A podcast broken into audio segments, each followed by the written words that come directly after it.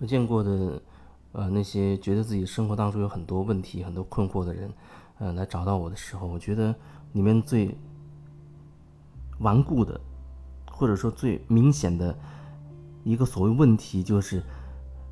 人是非常的坚硬的，非常的意识意识是非常的固执的。他有一些非常固执的东西在他的思想当中，比如说他会坚持认为自己的一些理念。自己的一些想法是完全唯一正确的，不容动摇的，以至于他就很想用自己的这种方式去说服另一半。可是这种说服最终往往就变成了争吵，一次、两次、十次，一年、两年、十年，到后来两个人就不想再搭理对方了。因为什么？因为每次你都想去赢，你都想去说服对方来听你的。因为你坚持认为你是正确的，你从来不会想到说，你要质疑一下自己，质疑一下自己是不是事情还有其他的可能性，是不是你说的这些东西就是绝对唯一的正确的那个标准，就没有任何其他的可能性吗？这就像很多时候有很多规矩，我们在立规矩，你有没有想过为什么会设置一个规矩？我要告诉你的是。设置这个规矩，那是因为有人他已经违背了、违反了这个规矩，所以那一个规矩设下来，一定是有人他注定会违反它。如果说没有一个人会违反这个所谓的规矩，那这个规矩它根本就不复存在，大家都是一个很自然的状态。那这个规矩要写明出来，要把它写清晰的写出来做什么呢？要把它公布出来干什么呢？没有任何意义。所以一定是发生了一些事情，然后让人想到要立一些规矩，禁止，比如说禁止闯红灯，禁止这个，禁止那个，因为他有有违反他的事情存在，所以才会产生这样一个规矩，要禁止他。换句话说，那一个规则。写在那里的时候，注定两面都有，注定两面都有。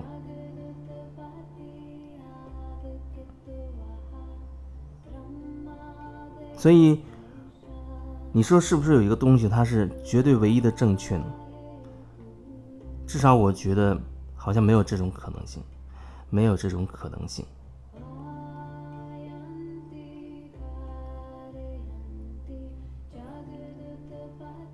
所以，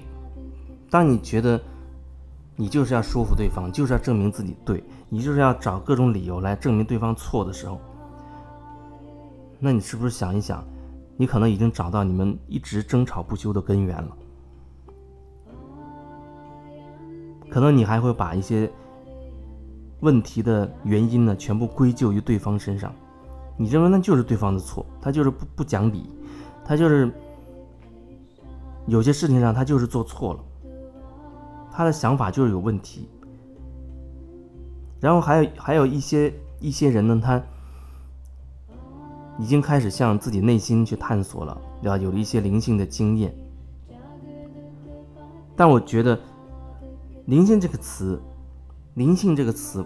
原本没有必要把它刻意的跟生活划开。好像有一类人叫灵性的，有一类人叫非灵性的。原本其实这么划分也没有什么意义，只是现在想把它拎出来这样去表达，因为有一些人觉得自己有了这样的灵性的基础，啊，有一些灵性的思想，或者有有了一些灵性的体验，然后他就会期待对方跟他一样，也也要也要这样走，也要走这条路，好像他可以指点江山了，因为他觉得自己接触了灵性之后，好像变得更高大上了。啊，很多很多问题可以解决了。可能你说的没错，对于你个人而言，一些问题他得到了化解，啊，你内在也得到了一些拓展，你会觉得好像你心里面打开了一些，很多结没有了，那没有问题。但是后面你会觉得好像你比一些人强，特特别是离你很亲近的人，你觉得他们到处都是问题，你能看得见他们的问题，啊，你渴望把他们引领到某一条所谓正确的路上去拯救他们，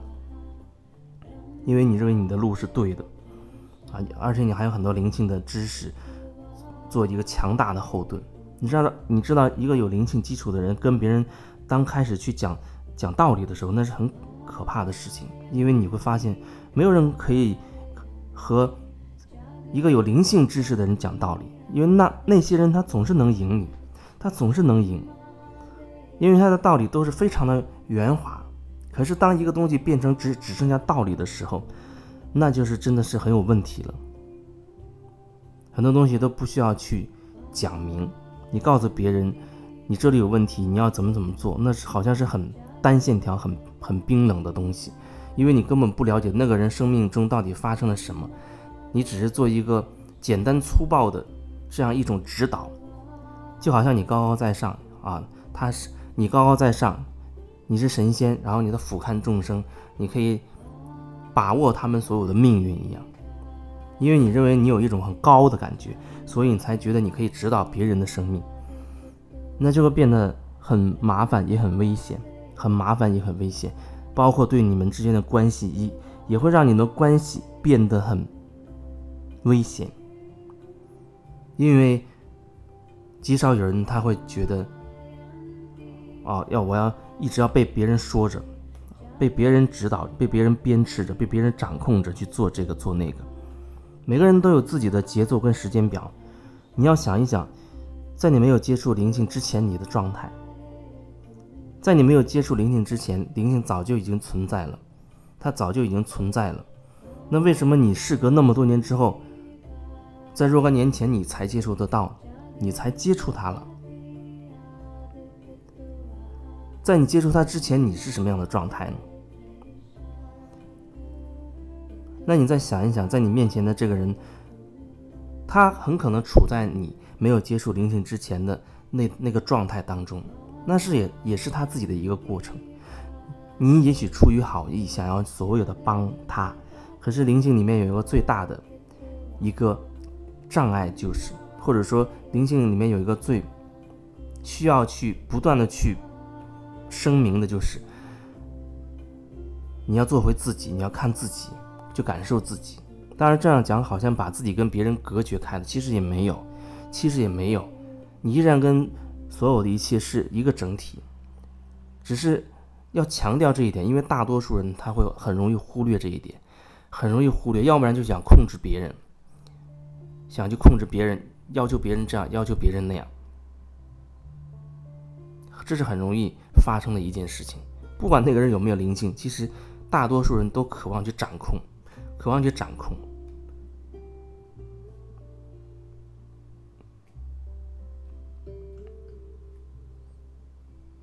所以，在你处在一个这样的关系里面，啊，其中的一方他有一定的灵性的成长，另外一方面好像还是还是所谓一个平平凡的人吧，用这样的词语暂时来表达。可是很有可能，那平凡的人他的。所谓的灵性程度并不比另一个人低，甚至一般都会高。这样讲好像有点绝对啊。那我只是想表达，不管你面前的这人是谁，你能做的都是通过和他的交流，通过你对他的观察和他的互动，通过这个过程，你看你自己内在的变化，看看你自己有什么有什么感受，什么感觉。看你自己情绪上是不是也发生了变化，然后也许你会看到为什么你那么渴望想去，想要去所谓的帮别人呢？想要去拯救别人呢？然后顺着这根线索，或许你能发现更深的一层，就是你所谓想拯救的这样的一个思想模式到底是从何而来的？然后一点点去挖到那个根源，挖到那个根源，然后很可能你的。这种这个模式，所谓拯救的这种模式，它就比较容易松动下来了，比较容易松动下来了。对于我自己来说，好多年前我也有很强烈的那种想要去拯救别人的这种心念，特别强，以至于那时候的亲密关系就发生了严重的问题。因为我越想去所谓的拉别人过来，对方的反抗他就会越强烈，我越想拽过来，对方就会花更大的力气来排斥我，到最后闹到最后，只能关系变得很崩溃，真的很崩溃。在那后期，我已经开始意识到了这样的一个问题，就是想要去认为我我是对的，其实跟前面讲的一样，我是对的，